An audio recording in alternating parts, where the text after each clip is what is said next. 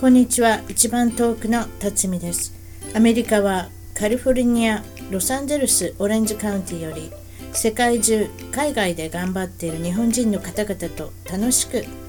本音でおしゃべりしています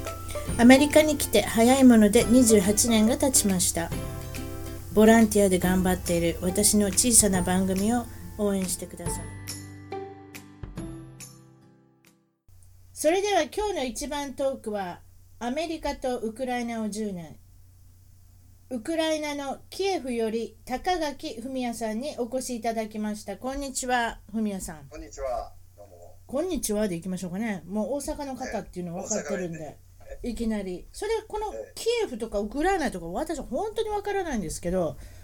えこれ元ロあれですかソビエトユニオンっていうレビ連邦ですかそこからはい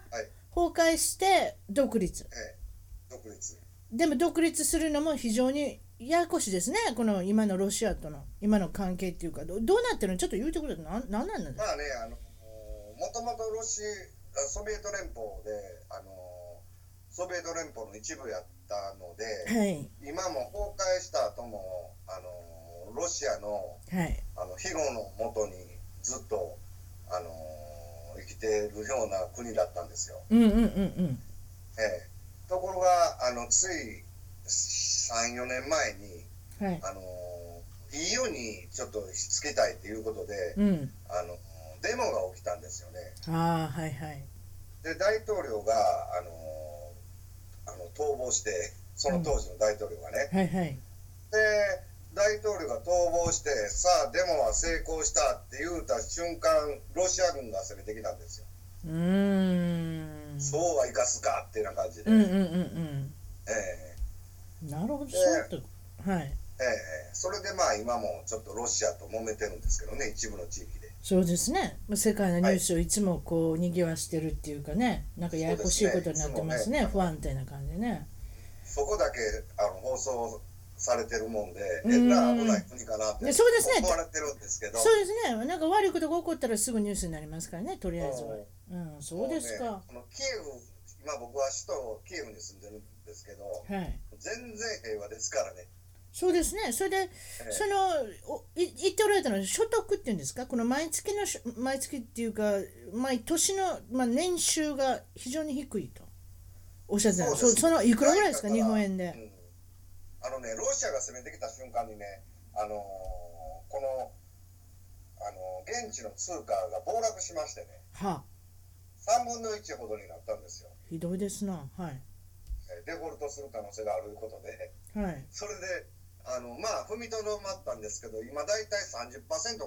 40%になってもうたんですよ、そうあの3、4年以降前。はいはいはいはい。で、まあ、現地の人は同じような、その現地通貨でやってるので、はい。あの一緒なんですけど、外貨から外外人が入ってきた場合ははい、だいぶ得ですよね。というと、日本円で言うと年収いくらぐらいと言ってました平均で。今ね、もう30万ぐらいやと思うんですけどね。年収が30万ぐらい。あ、そうです年収か。大体2、3万なんですよね。じゃあ月2、3万円ですね。はあ、ははいあはあはあ、なるほど。そんな感じの日本国円で。そうですか。それはで、その、ウクライナといえば何か非常に有名なものもあるっていうことで。コサクが有名ですね。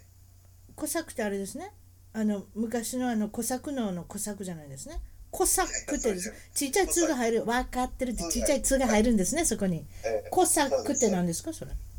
あのーなんか戦闘集団が昔あってちょっと侍みたいな感じのおう戦闘集団があったそうなんですよ、うー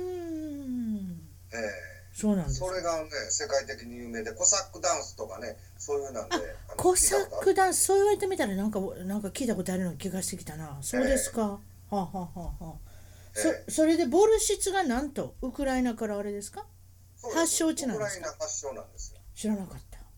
えあれロシア料理やと思ってる人いっぱいいてると思うねあの大きな鍋でガバっていうのも入れて炊くやつそうででしょすそうですなんかあの赤いスープですそうですね、なんかシチューというかな、ななんかそうなんですね。ロシアの有名な料理ですね。ピロシキとかボルシチとか、え私なんかそれぐらいしか分かりませんもん。そうですか。まあ、そういった感じのあのウクライナ。それで、あの年中通じて寒い時の方が多いんですかうんもう今なんかねあのー10月入ったばっかして7度とかですねそれ最高最高なんやそれ本当めちゃくちゃ寒いんですよ今なんやそれということは何1年の半年以上が寒いってことそうですねまあ夏もちゃんとあって30度ぐらいはあるんですけどね短いんでしょ結局短いで夏はすねはあでも梅雨がないのでねあその梅雨がないか雪9は月ぐらいからなくなってくるんですよね雪もいっぱい降るんですかそんなに降らないですけどねあそうだから結局寒いだけうんまああの北海道のような感じでまあちょっとその、うん田舎の方行ったらすごく積もりますね雨は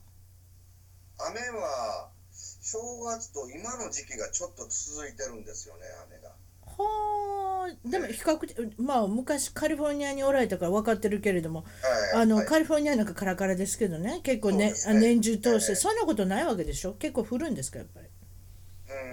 うんあのーまあ日本の梅雨のように長くはないですけど3は日あ4日今ちょっと続いてますおね、続きますかそうですか、えうんえあそう寒いですふんふんふんふんふんふん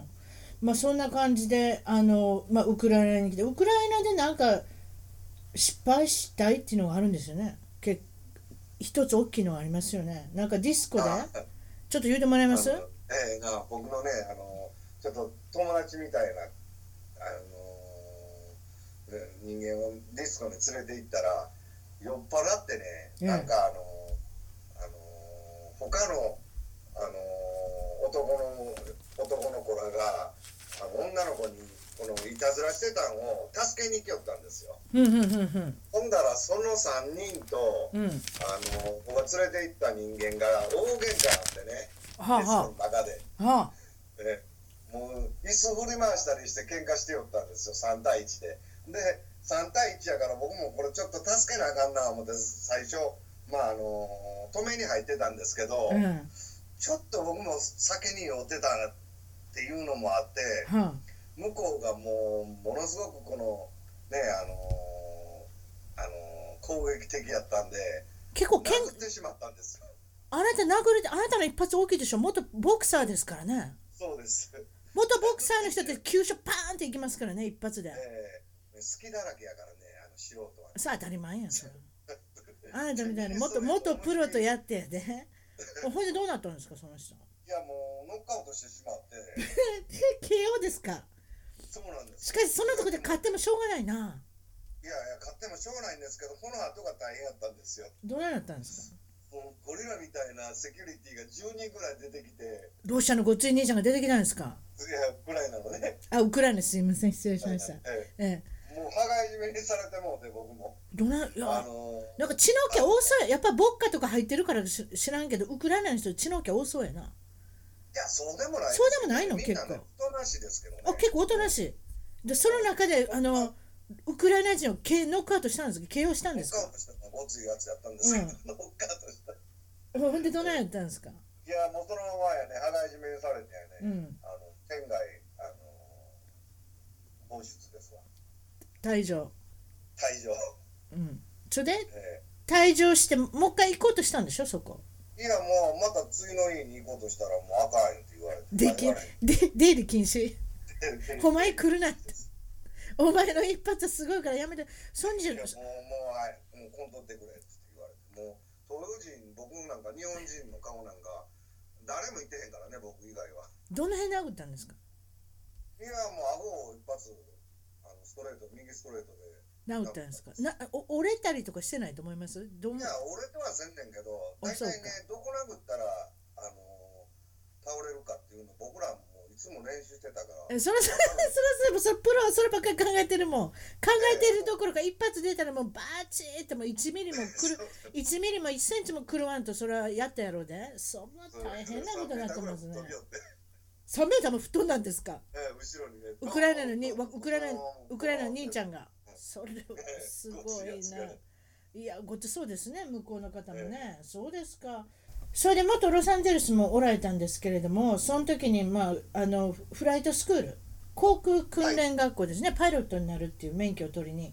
行かれた時に、まあその実習の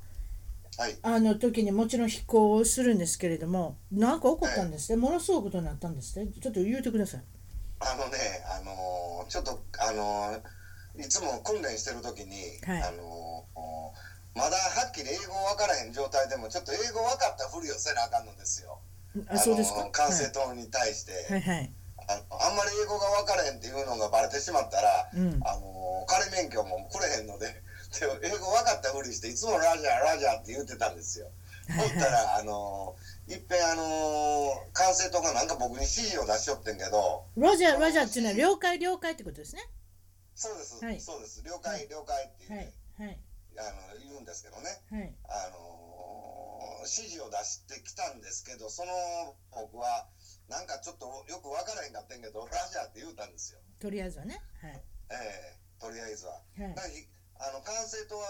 後から考えたら何を言ってたかっていうと前方からジャンボジェットが、あのー降りてくるので、うんあのー旋回してウェイティング待ってなさいっていうっていうような指示を出したと思うんですよね。あはいはいはいはいええところが僕は分からずに直進しとったら、はいジャンボジェットとニアミスしてしまって、マジでですかえ えもう危ないとこだったんですよ目視で見てジャンボジェットが右上から降りてくるのが見えたからそれでちょっとこう回避したんですけど、うわええー本危ないと当こやそれは危ないですねその後管制塔にえらい怒られてねそりゃそうでしょう言うたやろとか言うていやーそうでしょう、うん、まあまあその外国から来たねあの生徒さんっていうのもいるので、ええなかなかそそうですかなんかもう一つあるんですねなんかひあのー飛行機飛んでたらねずっとあの、風の計算をしないといけないんですよ、うん風が横から吹いてきとったらあのずっと飛行機が流されて、あのー行くねんけど、はいその風の計算をええ加減にして、うんあのー飛行機の訓練にちょっと長距離なんですけど、はい目的地の飛行場に向かって行ってたんですよ。はいはいはいでねあの飛行場って言うたらね全部ねあの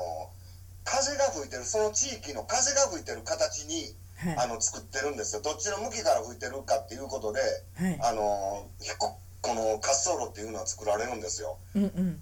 わかりますだから、はい、なんとなくですねはい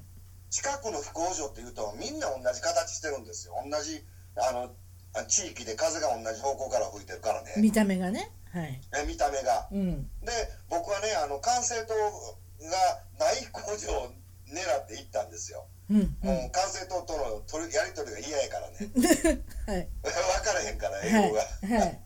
それでずっと飛んでたんですけどあのーまあ目的の飛行場やなと思って降りようと思ったんですけどよく見たらはいいっぱい黒い飛行機とかがあるんですよ、おうあんまり見たことないような風景ですねええ見たこともない戦闘機なんですよね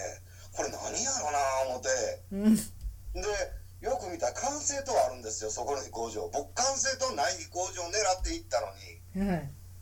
これは間違うたな思って、うんまたこの地図を見て、はいあのーずっと左右こうやって見たんですよほんだらあの右の方に同じ飛行場の形であのエアフォースがあったんですよ、やばいですねエアフォースって言ったら空軍ですよね、ええアメリカのはい空軍の上なんか絶対飛んだらあかんのですよ機密事項とかもあったりそうですねはいあとジェット機がずっとね行き来するのであ危険やので危険なのでね、はいええでだからもう慌ててやね、まあまあ、そこからまた逃げてねよかったです逃げねていったんです、ええそうですかもこんなもん見つかったらもうね免許仮免停止とかにされるからねどのどの辺の基地ですかエルトロとかですかそうですねエルトロで多す、ね、分オレンジカードねエルトロの辺でしょうねそ多うそう分そうそうそうですそうです、ねその辺ロングビーチから行っておられたら大体そんなもんですねめちゃめちゃそんな遠いとこええそんなサンディエゴまで行けないからねあええそうかそういうことええ難しいですねそうですかまあ僕ではもええらいことまあ並んでよかったでネッすトねも知っててええ管制塔から言われたら余計わからへんのですよはあジジイジジイとか言うてやっぱり電波が、うんあの、うん見られるのでね、まあなええなかなかネイティブでネイティブでないと難しいとこもありますよね難しいんですよね、うんうん、それはスッスッと行ってねなかなかできないですよねそうですかそれでまあ遅れましたけれどもご出身は、えっと大阪森口市ということでそうですお父さんはどんなことやっておられるんですか、建設関係のあのチクロ業っていうあの仕事やってます会社をちこ何業チクロチクロ業ちくろう業って何ですか労とかボイラーとか、はい焼却炉とか作る仕事です、あそういうお仕事はいはいそれでお母さんは何ですか父の会社の専務ですそれすごいですね それでえーもう父は引退してあええの会長なんですけどね、はいはいはいはいはいはいはいえーいとこが社長です今あそうですかそれではいご兄弟は何人ですか弟と妹です弟と妹さん3人兄弟はいそれであなたが長男、ご長男ですねそうですおはいはいそうはでいすそれで、ええー、と子供時代はどんな感じだったんですか文也さんはうんまあいたずらばっかしやってるような子供でしたねやんちゃなやんちゃやんちゃなやん子供ちゃっていうんですかねまあ大阪弁でいうそんな感じですよね、えー子供時代えそれでなんかいたいたずらのはどんなことをしたんですかなんかあれですねートイレあまあトイ公衆トイレにトイレになんかあのうんー煙が出る、あのー花火をあの転がしてえ「ガジャー!」言うて 逃げたりね爆竹ってものすごい音ですよあれええびっくりパブチクもやりましたねそうでしょうんえそうでえすかうん、まあそれで、はい小学校の学校でなんかあれですか池が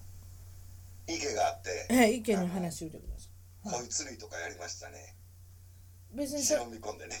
そうでしょ別にあれは魚釣りのために買うてたわけじゃないでしょそうですそうですよもちろんそうですか文やお坊ちゃんは学校に忍び込んで抜き足差し足で学校の友達とあれですかもう釣り堀にしたんですかそこそ釣り堀で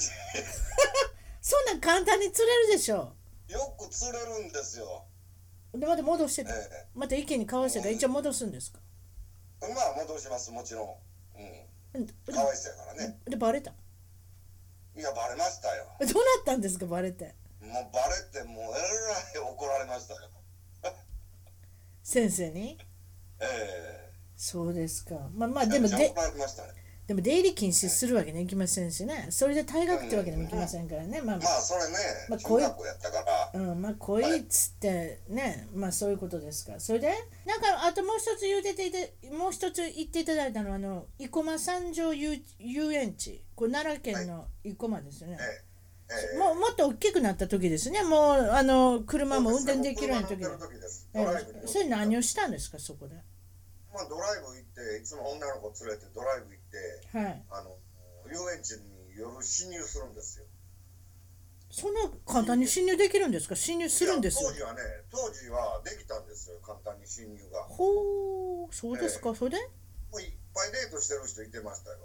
夜中に勝手に夜な夜な入っていくんですかえそうです夜えで中も一応でも乗り物動かないじゃないですか全然動かないですけどトええランポリンだけはできるんですよ夜中でもねああ大きなトランポリンがあるわけええそうですそこでもうポンポンポンポンポントランポリンして遊ぶんですよ確かにトランポリン楽しいな憧れてたわ私もトランポリえンとえいう夜のは、中でねええええ夜中にでも女の子入れるような塀なんですかなんかこうあのななんじゃないあのい痛いような金網とかくっついてないんですか当時はね僕がその二十歳ぐらいの時はもうそんなん全然あのセキュリティも甘かったからなんぼでも入れたんです車ごと入れたんですよ 車ごと裏裏から裏からしかしさ本当それ何、ええ警備員とかおれへんの夜の警備員とかそんなおれへんたのまに来よるんですよこんなん見つかったらねえらい怒られるからそこそれでもうんでもまあだからた警備員来たら逃げろっつってみんな逃げるんですみんな逃げろって言ってでも成功率成功率結構高そうじゃないですかそしたらいいじゃないですかえうんえいやそうです 安いデートやなそれねいいんですよちょうどねあなるのほど夜景も綺麗し確かに夜景も綺麗ですね、うん、でトランポリンでポンポンやっていけばいいんですねそうですよであなたあなただけじゃないんでしょ他にもいっぱいトランポリンをめがはいめがけてくるんでしょもうトランポリンだけじゃなしにもうそこらにも50人ぐらい入ってました、 50ね、い人っぐらい夜中にいたんですかぱいあのデートの知らなかった私はその近所に住んでたのにそれが分かってたら言ってたかもしれませんそうですか、ええ面白かったですうん、ほんでまだまだある石切神社これまたこれは大阪のちょうど奈良の県境みたいなああ石切神社ねええ中学生の時ね、ええよくあの行ったあの時当時ちょっともう何景気しに良かったんでねええ何しに行ったんですかいやもうあのさいさい銭集めに行ったんですよ賽銭箱の近所に落ちてるもんを拾うってことですかええもうねあの当時ものすごく景気良かったんか500円ばっかし落ちてたんですよ、経験なええ、500円ばっかし落ちてていっぱい人来てたんで私も行ったらよかったあのな届かへん人がうんあの賽銭箱に届かへん人があの途中でいっぱいねあの落ちてるんですよ砂利の上に500円はあそれは知らんかったなしかし500円普通10円とか100円とかって分かるけど500円玉ってのはやっぱケーキええ時やなそれなうん、かなり良かったですよ。それから何年かして行ったけど、100円しか落ちてへんからあの時はものすごく景気良かったよな、思って。それでいくらぐらい儲かるんですか拾ってまあ言うてもそんなに、いや、そんな泥棒はしないですけどね。いやでも1000円2000円ぐらい落ちてるんでしょまあ、そらいっぱい拾って、500円は拾拾って、なんか物買いますよ。いいですね私も行ったらよかっ100た円とか、まあ100円はキープするねんけど、10円とか5円とかやったら、 あのー坊さんめがけて、みんな来てる人間で1回ずつこう投げるんですよ。 何を投げるえお金を投げんの坊さんに投げんえの坊さんめがけて投げるんですよ。みんなで賭けするんですかそれででそうです、1回ずつ順番に、あのー投げて、坊さんの頭に当たったら、あのーいた総取りっちゅうてぼ坊さん髪の毛ないんちゃうのハゲてるんでしょか髪の毛ない人もある人もいて痛るいやんいや、もうそうでしょうね。そうでしょうね。あなたとあなたはやったことない。やる方やからあれやけどいい。でももうこっちがもう野球部とかおったからブーン言うてこうとなって坊さんに当たって そう笑ってるけどど。とか言うてそれ痛いに決ま ってる。そんなことさ、バチ当たりませんかそんなこと考えへんな。でも子供やしな、バチが当たるとかそんなん言えへんもんな。うん、それであれなんですって、坊さんも坊さんであなたに対してのあの対策を練ったんですって。そうですよ次の年から網は張られてねもう全然もう坊さんに届かへんようになったんですよ、よっぽど痛かったんじゃないですか。うん、金網みたいなの張ってね、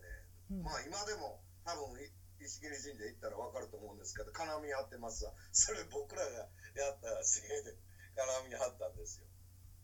もうそのあの小銭を投げ投げたら困るから。そうそうそうなんということしてるんです。そうですか。それ何そのお坊さんっていうのはその石切神社でもお坊さんって神社だから神主さんかと思ったらそうでもない。うん、神社とね、ぼあの寺が一緒にあるんですよね。何でもあり。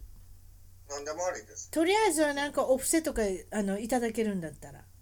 うん、ね賽銭箱とそうそかうなんかそういうふうなものがいろいろいただけるんだったらもう何でもやるって。その何でもやるの話の続きでなんとサイドビジネスがあるっておっしゃった。お坊さんっていうのは特にこの石切神社のお坊さん何をさされてたんですか。あのお坊さんなんかあのうわ噂ではうん。あのソープランドとかソープランド。ラブホテルとか経営してるっていう話やから、なんかすごいことになってますね。 そう仏さんに使える身として。実はそういう。そうですか。サイドビジネスの中でもすごいですね。それはね。すごい、ソープもう儲かることみんなやったはずソープにラブホテルってすごいカタカナの羅列ですけれど も。内容はすごいですよ。そうですええか。そうですよ。わからないもんですね。だからお坊さんバテたらええからもんで、はあ、そうですか。えうえん、ほんで、まあ、まんちゃん、あんって言ってるわけですから。そうですそかう。です。 それバでテ。たら総取りって言って、そうです か。で高校に入ってはい。やったスポーツがアメリカンフットボールこれまた珍しいですね。そうですね、うちはあのアメリカンフットボール部、公立なんですけど、あったんですよ。珍しいラグビーってありますけどね。うん、ラグビー部もあったんですよ。うんラグビー部もあって、アメリカンフットボール部もあったんですよ、うちは。うん。でフミヤさん、はいなんでそっちの方に選んだんですかフットボールの方に。うーん、背大きなるかなとか思って。背大きいでも逆に背大きなれんですよ、あれ。あのぶつかるので、背骨が曲がってまうんですよね。知らなかっだたか。ら、背が伸びない。あれ、もともとでかい人がやるスポーツであって、やったからでかなるんじゃないんですよね。あでかい人が行けばいい。でもでかくなりたい人はそんなに背は伸びない。伸びないんです逆に伸びないんです頭からこうぶつかるので背骨がこう圧迫されて知らな伸かっびた。ないんです知らなかっだから背伸びるためにはバスケットとかやるべきやったんですよねた。はあ。いやうちの息子実はフットボールやってるんですけれども。ええ背は高くなってたんです実際問題やり始めた時にもう180 2センチぐらいあったんですよ182センチから最近伸びないって言ってるよそれかなはあ、フットボール、アメリカ。伸びないいえそのアメリカンフットボールねこっちの高校でだから中学今あ日本で高校1年生かだから背が伸びてたんですけど今伸びなくなったんですけれどもこれは単なる成長が止まったと思ってたら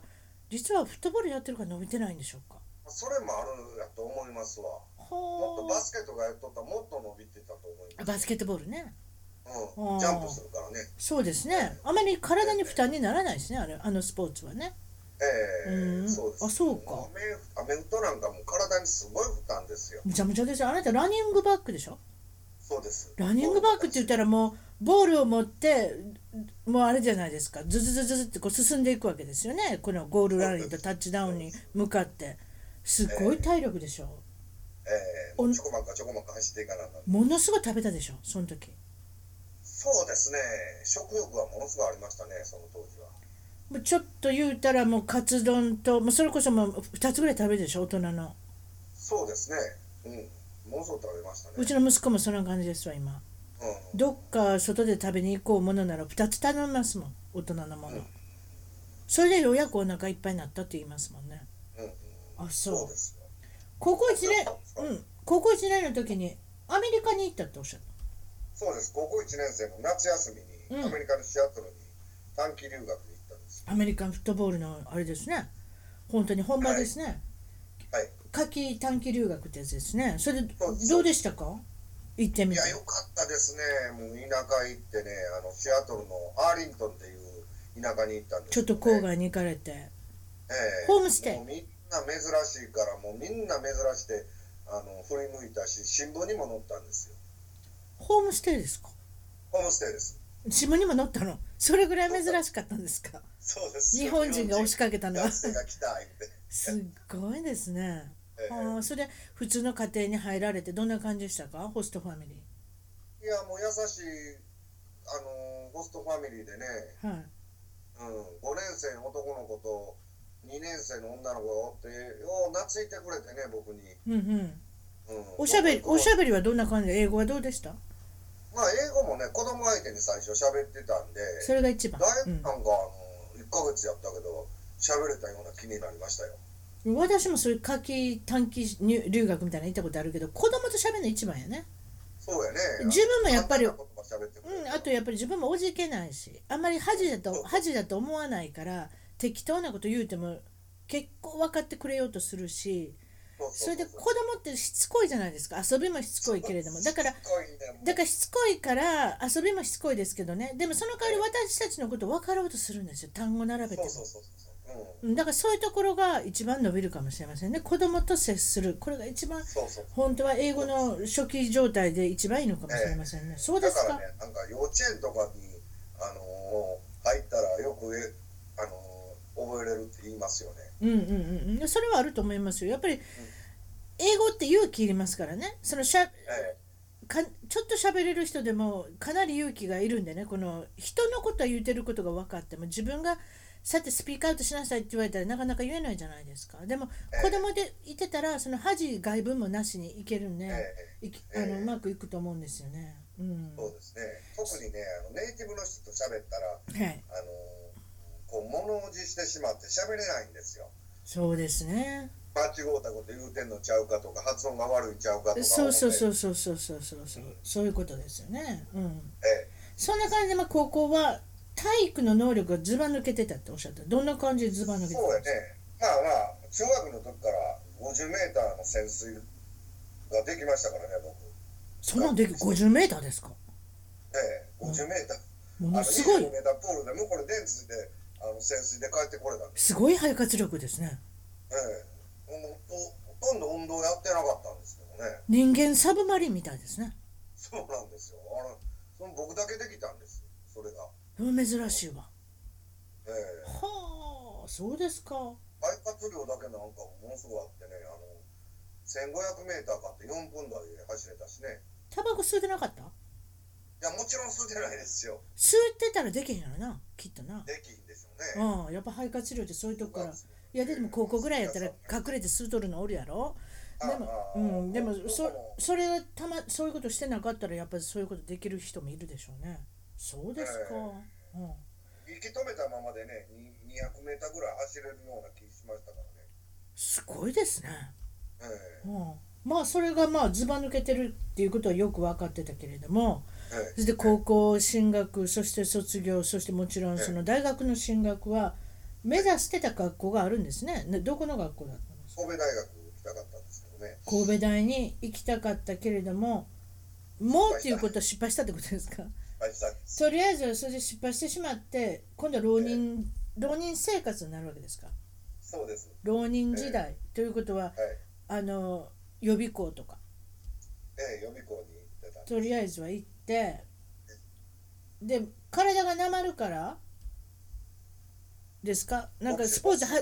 ススポーツボク始シンめグクラブに行ったんですよ今今までもジジムにジたムに入った体育の能力がずばずば抜けてるのでボクシングのジムに行ったんですねとりあえず、ええ行ったらポンポンと3ヶ月でプロになってしまってそれすごいですねええそう、ねはあ、普通3ヶ月とかでは受けさせてくれへんですけどはい僕身体能力が高かったからもう受けろ言うて行ったらスッと通ったんですよあえて形容して、ね、すごいですまた慶応ですかそこで当たり前プロでテすストでねあえて形容です、はすあものすごい才能があるんですね、うんもはあうねそれでもうこれでいけるんちゃうかと思うんですねそうです、だからまあそれで世界チャンピオンになったろうもね、もう予備校やめてええとりあえずこれで食っていけんのちゃうかと思ってジムに本格的にそのボクシングになるボクサーになるあの練習をし始めてそうなんですで鼻がなんかちょっとあれですかやられてしまうんですかちょっとね練習中にねまああのー練習中にあの微中内骨折って鼻の中が骨折してしまったんです大変ですね鼻一回言わしたら大変やからな、うん、そうなんですもう6回手術しましたからね今でも後遺症あるんですってありますよ、もう。何がどうなお酒飲んだら鼻詰まるから、もうお酒も絶対飲めへんし、息できへんようになってくるの気できんですよ。呼吸困鼻難でね、鼻で息。あ鼻でねはい、でも鼻があれじゃないですか重要じゃないですか呼吸するのにそうですね。だからもういつも点鼻薬を持って、あの、鼻の中を、こう、ちょっとこう、あの広げないと、ほ息がういや大変ですよねああそうですかいやたまに美容整形の鼻の手術した人でもどっか触られて鼻がずっとこうこう鼻が垂れるようになるとかねはあはあはあ。これ慢性鼻炎みたいになってしまうとかねそんなよう聞いたことありますけど鼻って難しいんですよ一回こう手術とかで触ってしまう中中のね、粘膜があるあるからね。そういうことですこれがややこしいんです。それがややこしいんですねそうですかそれで食べていけなかった そういった言い方しちゃいけやないまあまあ、もう新人王の決勝までは行ったんですけど、はいちょっと、あのー強いやつに当たって、うんそれで、うんいや、あの負けてしまったんですよ。鼻も大変やしなもう6回も手術してたらなで今度は違うことを考えるわけですかえーそれでね、鼻の手術してる間、3ヶ月入院したんですけど、その間に、すごいですねあのーちょっとニュース読んだら、パイロット不足っていうのが新聞に載ってたので、はいちょうどバブルの時あって、はいパイロット不足で乗ってたんですよ、新は聞いにはいはいでパイロットになったろう思っはいて、また勉強を始めて、はいアメリカの、あの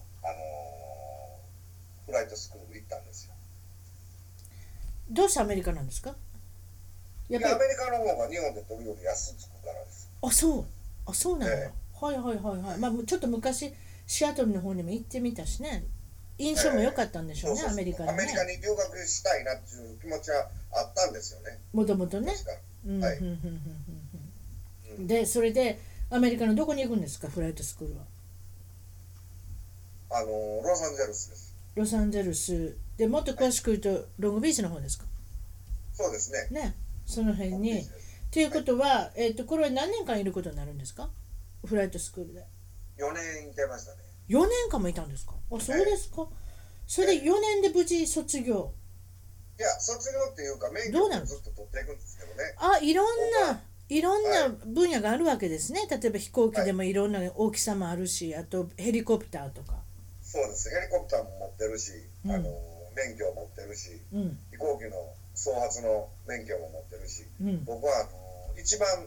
上のランクのあのインストラクターっていうところまで持ってるんですよ、ほう人を教えれるというとこですね。そうですはいはまずプライベートって言って自家用取ってそれから事業用取ってその上にあのインストラクターっていうのがあるんですよそれも取ってるんですよ、い。はあそうですか。そしたらやっぱり4年もおられたらだいぶあれでしょ英語もあの上達したでしょいや上達しなきゃねやっぱり完成まあ管制塔とのねあ上飛んでる時に怖いからね更新とかねさっき言っておられてちょっと失態もありますんでそうやってインストラクターの免許まで取られたということはよっぽどあれでしょうねそれでヘリコプターが面白いとおっしゃったんですねヘリコプターは面白いですよ何がもうねどう違うんですか飛行機といや飛行機って言うたらねもうね退屈なんですよ操縦があそもうずっと巡航運転に入ったらもうずーっと何もすることがないから、うあ確かにねオートパイロットみたいになってしまいますもんねえーうんえーでじーっとこうもう暇でねもう居眠りするぐらい眠たいんですよはあすることがないんですよ確かにそうでしょうね、うん、ところがヘリコプターははいもうずっとこう動かしとかなんか、まあ、例えばあの自転車乗るみたいな感じなんですよもう自分の体についていってくれるって感じですよね体に一部に一部になってしまいますもんねうんうんうん操縦するうんので、これすごく面白いんですよ。もうちょっとあの丘みたいなとこあったらちょっと丘登ろうかと思ったらビューンと行けるからね。はあドラえもんのタケコプターみたいなもんですよ。竹子さん私私一回実はヘリコプター乗ったことあるんですけどねあの下がすごい透き通ってるでしょガラガラスであれ見て怖かった私高所恐怖症なんかな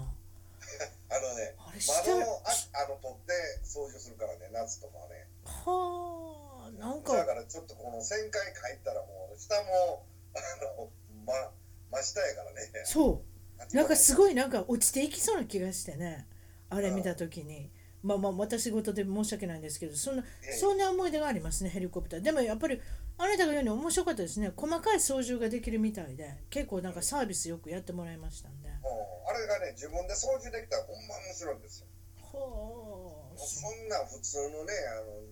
陸でやるスポーツなんか全然目じゃないですよ。例えば自分でヘリコプター買おうと思ったら高いんですかああいうのって2人乗りとかでしょ一2番二人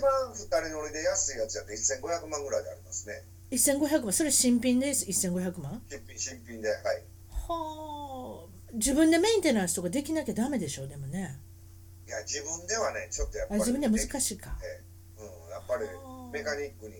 頼まなあかんので、それをしょっちゅうやらなあかんので、日本で持ってたらすごくお金かかりますね。止めとくとこがうあれや高いからね泊まってるとこも高いし、自分のガレージに入れられへんそやんのものがやっぱり高いですね。うんうんうんあれって何車に入れるガソリンみたいな入れるのどどんなんなんですかまた違あうののね、レシプロヘリっていうで、はいあのレシプロヘリとタービンヘリっていうのが2種類あるんですよ。はいはいレシピロレシプロヘリはうんあのエンジンが車に使ってるエンジンのようなのを使うんで同じようなの使うのうんで、車のちょっとあの廃屋の上等なやつを入れたらあー飛ぶんですそれで飛ぶんですか。はあ。えそれでまあもちろんその4年間おられていろんな免許を取られて、つ今度は本格的に日本に帰って卒業して、あのお仕事を見つけるっていうふうにはなってたんですけれどもどうなったんですかあのまああのアメリカの方ではあのね就職先っていうのはいっぱいあるんですけどおるんですかはいあるんですけど給料安いんですよ。ああはいはいはいはいそうパでイパイすロ行っねてるから。いっぱいいますね副副機長さんってものすごい安いですもんね、うんで、あの日本に帰ってきてねあの日本の航空会社に入りたかったんですがあのバブルはじけてもってどこも応募なかったんですよああはいはいはいはいそれでもうあのまあ実際ちょっとねパイロットであのするよりするのがちょっとね僕に合ってないな思って僕遊ぶのは飛行機で遊ぶのは好きやねんけど、うん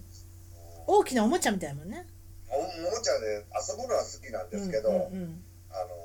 ー仕事としてやるのはものすごい神経使うんですよあれおそりゃ客さんそうででしすょからうそりゃそう人の命預かってますからねええうんで揺らしたらあかんしねうんものすごい神経使うのでもうこんな神経使うの嫌やなと思っててやめたんですよで前ととりあえずそれでお父さんの建設業の会社にあの勤そう一です緒に一緒に勤務されるんですかええ父の会社にねまた、あの就職するんですけでどね、入ってみたもののとりあえずお父さんとあのはいあんまり折りがうまくいかないそうなんですよねいやうまくうまくいかなかったんですよ難しいですよねその辺はね、ううんんまあ父ねちょっと厳格な父でねその辺が仕事に対してね、あえいえや家族にはよく喧嘩になったんでーすうよ、んまあ、家族には非常に厳しいですよ、やっぱり家族,、うん家族で例えばお仕事してると、そういうことじゃないですか、他のそうなんで他のす社よ員他の社員さんに言う感じと違いますもん、やっぱ息子さんに言うそ感うじなはんねで。すよもううちの父はね他の人に対してはものすごくもう仏のようにあの優しい父なんですけどねわかるわかる家族息子に対しては厳しいんですよ、うん、わかるわかる、それわかるよ、うちの父あの、しそういう自営業してましたんで、それはよくわかります、はい。うん、そまあまあ、そういった、まあ、それでまあストレスもあって、まあ、こんなこうなったらもう自分で建設業を起業しようやないかっていうことで、えっとはい建設会社の、まあ、人材派遣会社みたいそうなです感じの,、はいあの会社をあの起業されて自分で作らはいれ立て、ち上げたんですはいそれでまあこれは東日本大震災ですかこう震い災や後神戸大震災あ神戸大震災神戸大あもっと古いやつ、はい神戸大震災の後はに起業ししたんであ起業っていうか、まあまあ、それぐらいにしたんで比較的、まあ仕事というか経営は仕事がねあの当時いっじぱょいあって状態は良かったんですねね父の仕事の関係の人に聞いたらあのゼネコンがあの募集してるっていうことでそこに直接営業かけたらいっぱい仕事取れましてそうですねやっぱり日本全体が復興復興っていうことで神戸復興っていうことで、まあ、とりあえずはそういった系統のお仕事はもうあの大変忙しかったと思いますね。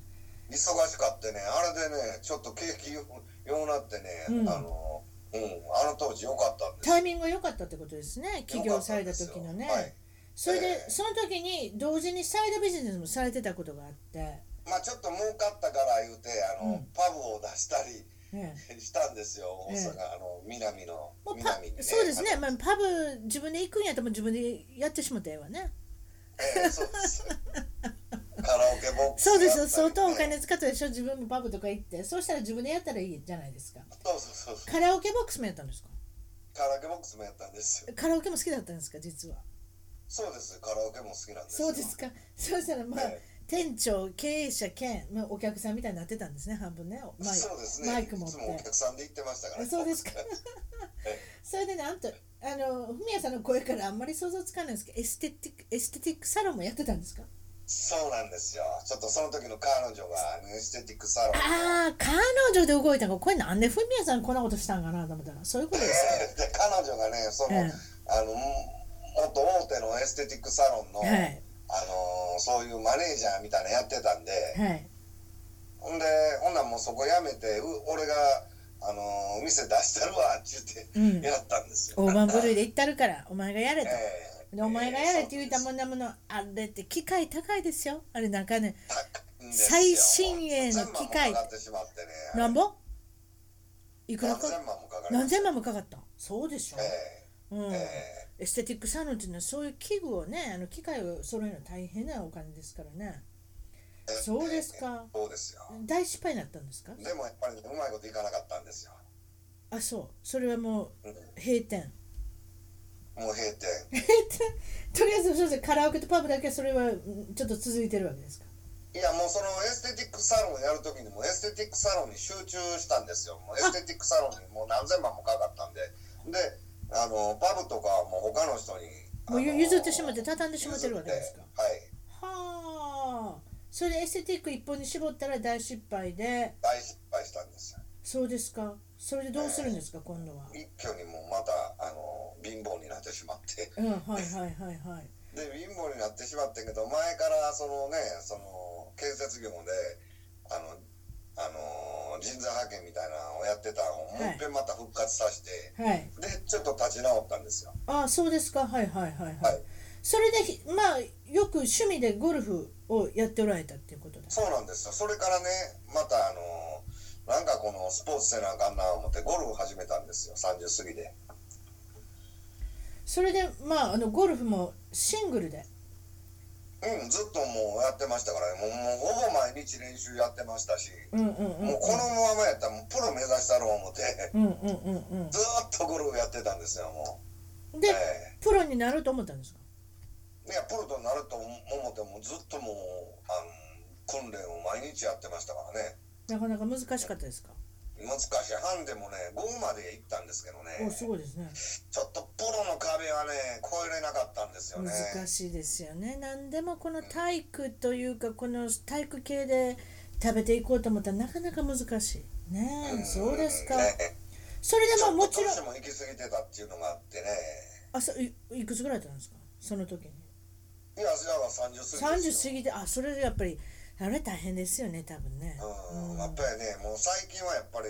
プロになろう思ったらもう10代しかももう10代若いですよねうん最近の大会買ってる人ってみんな若いですもんねそうねローローティーンから最低でもローティーンから始めへんかったらう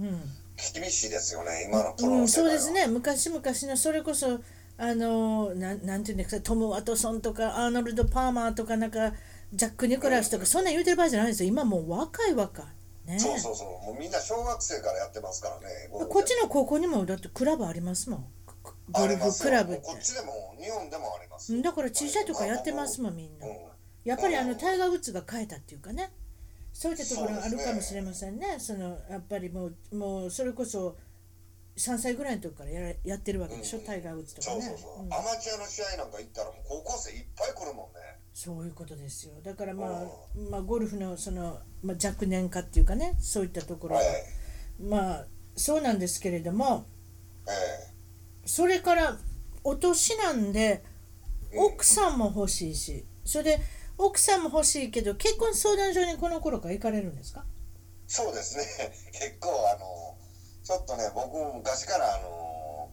ハーフタレントみたいな子が好きやったからは誰ですかそれはは、えハーフで誰がが好きだったんですかまあ昔で言うとアアウネスラムとかね懐かしいなあのハワイのビキニ懐かしいですハワイのビキニのお姉ちゃんええかわいい顔してたじゃないですかニコッとしてえくぼが出て。ねえええこれ聞いてる人半分以上分かってないでしょうけど ね。あとは宮沢りえちゃんとかあんなのが好きだったんですか。宮沢りえも好きでしたねああ、ハーフ系が好きなんで、そうそうそうそうハーフの人が結婚相談所にいてないかなと思ってどこに行くんですか。まああのー日本の結婚相談所にはもうほとんどいてないので国際結婚相談所でロシアとかの女性と女して性やろうかなっていう考えが起きたんですよ。はいはいはいはいはいはい。ええでそれでまあそれでロシアのロシア女性を扱ってる結婚相談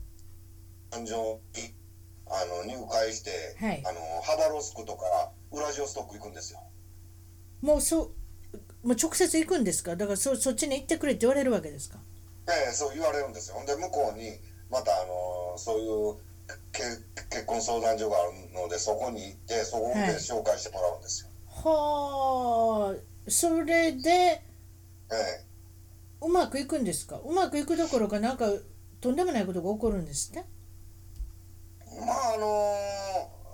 一人仲良くなった女の子をあの、日本に招聘って言って日本に招待して、はい一一週間ほどあの一緒に生活したんですけどね。はいうんあなんか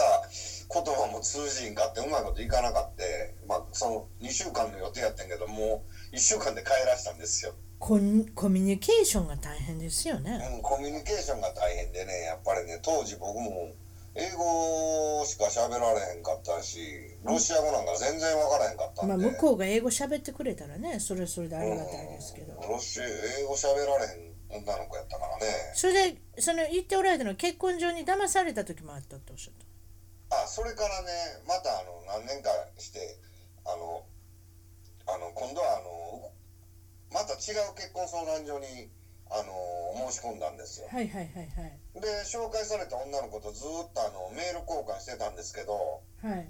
まあその女の子が飛行機代送ってくれとかビザを取るお金を送ってくれとか言うからそれを送ってたんですけどうん来る時になって来ないんですよおかしいな思ってはい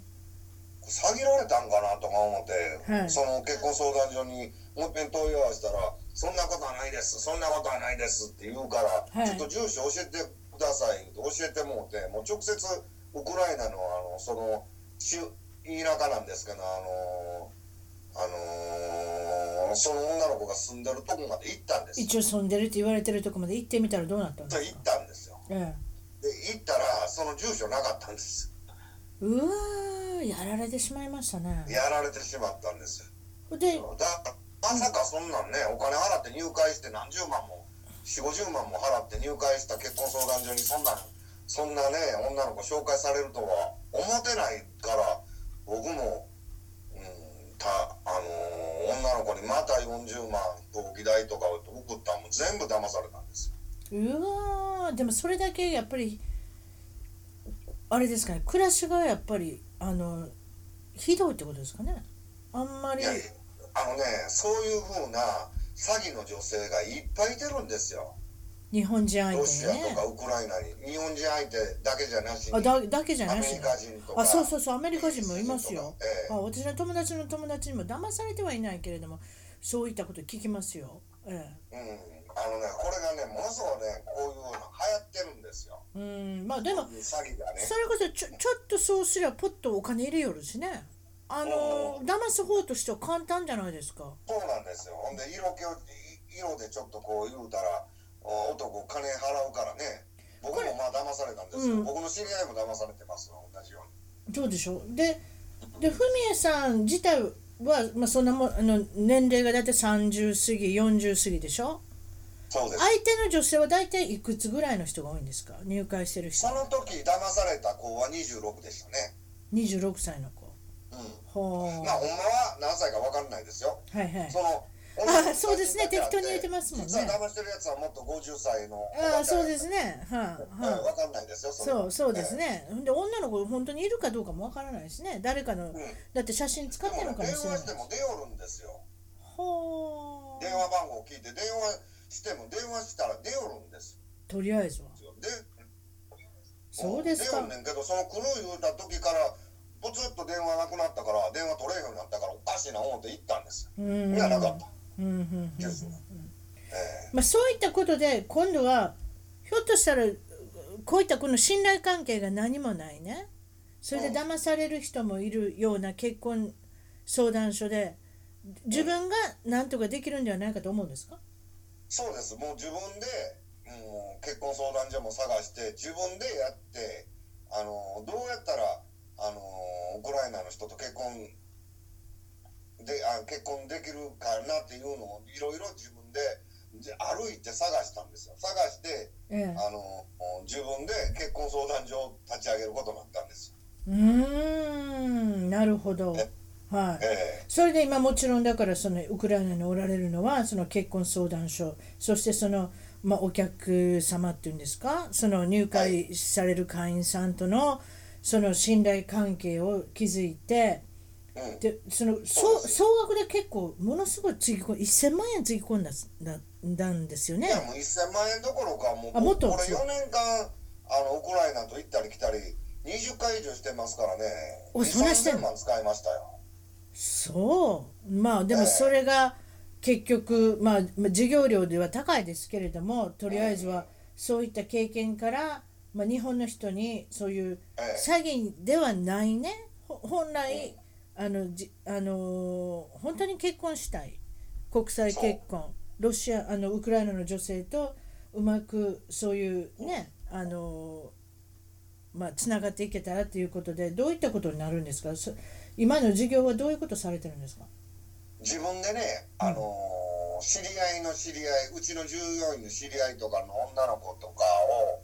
自分で集めてくるんですよこれを主体にしてるんですようんうんうんまあこういう女の子って言うたらあのねあの結婚相談所国際結婚相談所分からへん人はあのーおー現ンジの結婚相談所にどんな女の子がいてるかっていうのがわからないんですよ僕もそうだったしそうですね。半分プロなんですよあのわかりますわかります外よ国。人と会って会ったりしてこう小遣いをもらうあのんだからどうその結婚相談所そういうことでしょから給料もらってやってるような女の子がほとんどなんです仕事みたいね。お金巻き上げるのどうしたらいいかなみたいなのしか考えてないでしょ。うん。はい、こっち側にはねその、はいはいあのスナックとかあの飲み屋っていう日本である飲み屋みたいなのがないですから、いはいそういう代わりにデーティングクラブばっかしあるんですよなるほど。うんうんうんだから僕は自分で探して素人の女の子を集めてるんですようん、まあ素人そういうことですね。あの、はいハンプロがやってますんで、まあそそのはい結婚しょうす紹介所に行かれる方は気をつけた方がいいっていうことですよね。それでそうですよどういったことを会員さんに言うんですか。先ほど言う言わ言言われたそのコミュニケーションができないね。うんコミュニケーションそれでは困るんできる人にははい。うん、やっぱりあのー自分もやっぱりちょっとあのロシア語でいけるっていうのは大変やから、はい。まあ、中国中学校程度の英語を片言でもちょっともう一遍勉強してくださいっていうことを言うんですよ。そして女性の方も英語がそれぐらいの程女度で。性の女性の方も英語が全く分からへん子やったら英語をちょっとあの習わしに行ってくれとか。はい。うん、うちねあの学校やってるんで英語スクール行ったり日本語スクールに行かしてやっ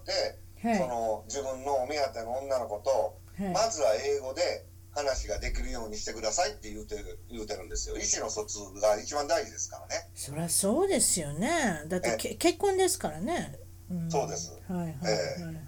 まあ時間がかかるんやけど普通に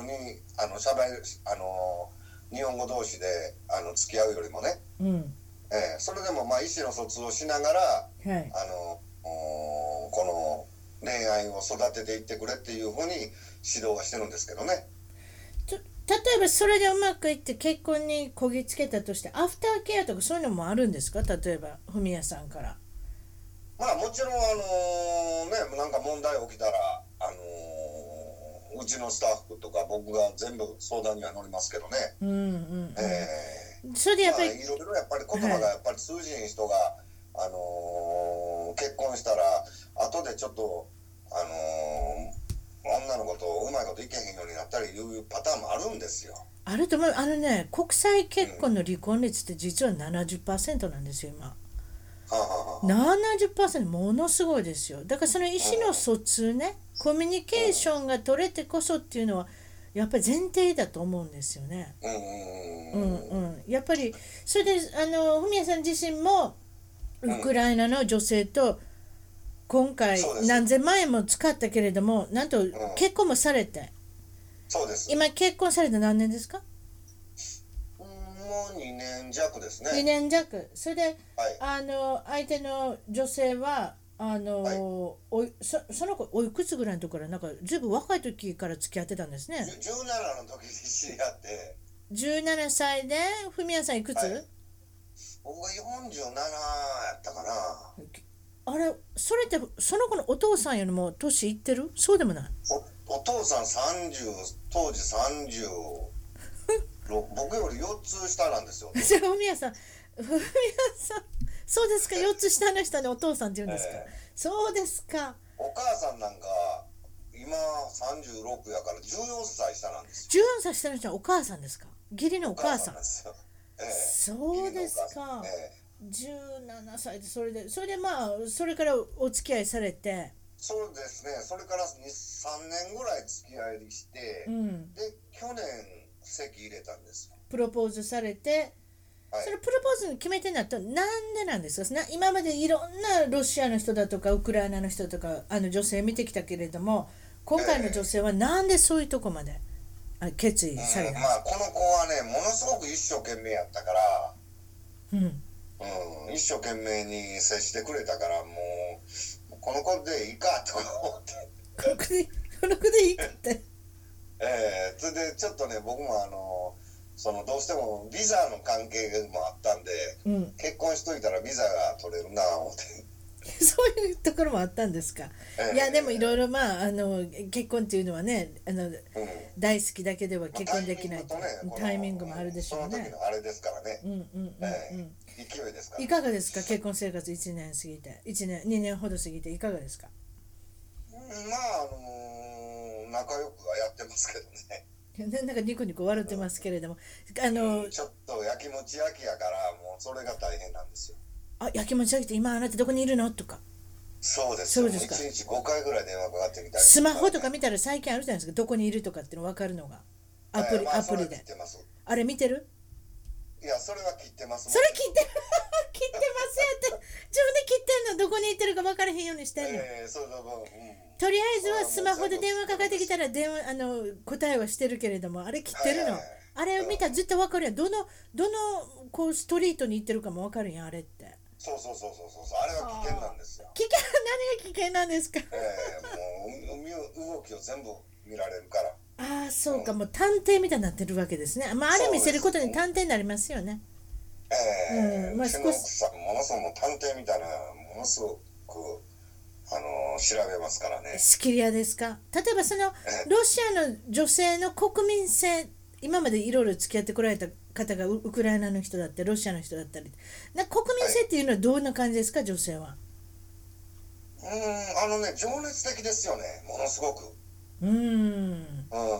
のすごく情熱的ですよね意外ですねその寒いところに情熱的って言われてもいいうんいわかやもうこっちのやっぱりあの白人独特のあの情熱的なとこありますねあと例えばロシアの男性と結婚してもおかしくないのにどうして外国人の日本人だったりそういうところにあの興味があるんでしょうあの将来の旦那様は外国人がいいって思う女性がいるっていうのはどういうことですあかのねやっぱりちょっと状況がさっきも言いました通りねあの男性がまともに稼げる男性が少ないんですよこっちが、あーえー年収がやっぱ30万とかそんなんやからね、うんほんなら家族養っていけないんですよ男性がはあで次なのでやっぱり外国人やったらあのちゃんとした家庭が持てるっていうのがこっち側の一般常識なんですよ。うーんなるほどということはあのその職についてない人もたくさんいるってことですか職もないしあったとしても23万の給料じゃ食ってあいけないというかもう食っていけんなんですよ。あはいはいはいはいはいはいだから外国人と結婚したいなっていうようなあの希望の女性が多いんですよ。少し贅沢をしたいと思ったらやっぱりそういうことになるんですかねまあ贅沢というか普通の生活がしたいんですよ。こっ普ち通の人ってねああだから普通にこぎつけるまではやっぱりなかなか難しいで本来はだから2万円3万円って言ったのに生活ができないと本来はもうやっぱりどれぐらいあった方がいいんですかやっぱりこっちでもね月10万円ぐらいあったら。だいぶ違い10万ます円以ね上あったら、まあ普通の生活はできますよね。ああ難しいですねそれこそスマホとか持ってたらそんなもん高いでしょいくらぐらいするんですいやもうこんかなん普通同じ値段ですからね。スマホ8万円とか10万円しますから、こんな iPhone6 なんか。あそうえ例えばスマホスマホをキエフであの1ヶ月契約しようと思ったらどれぐらいするんですかえ1000円ぐらいですね。あでそれは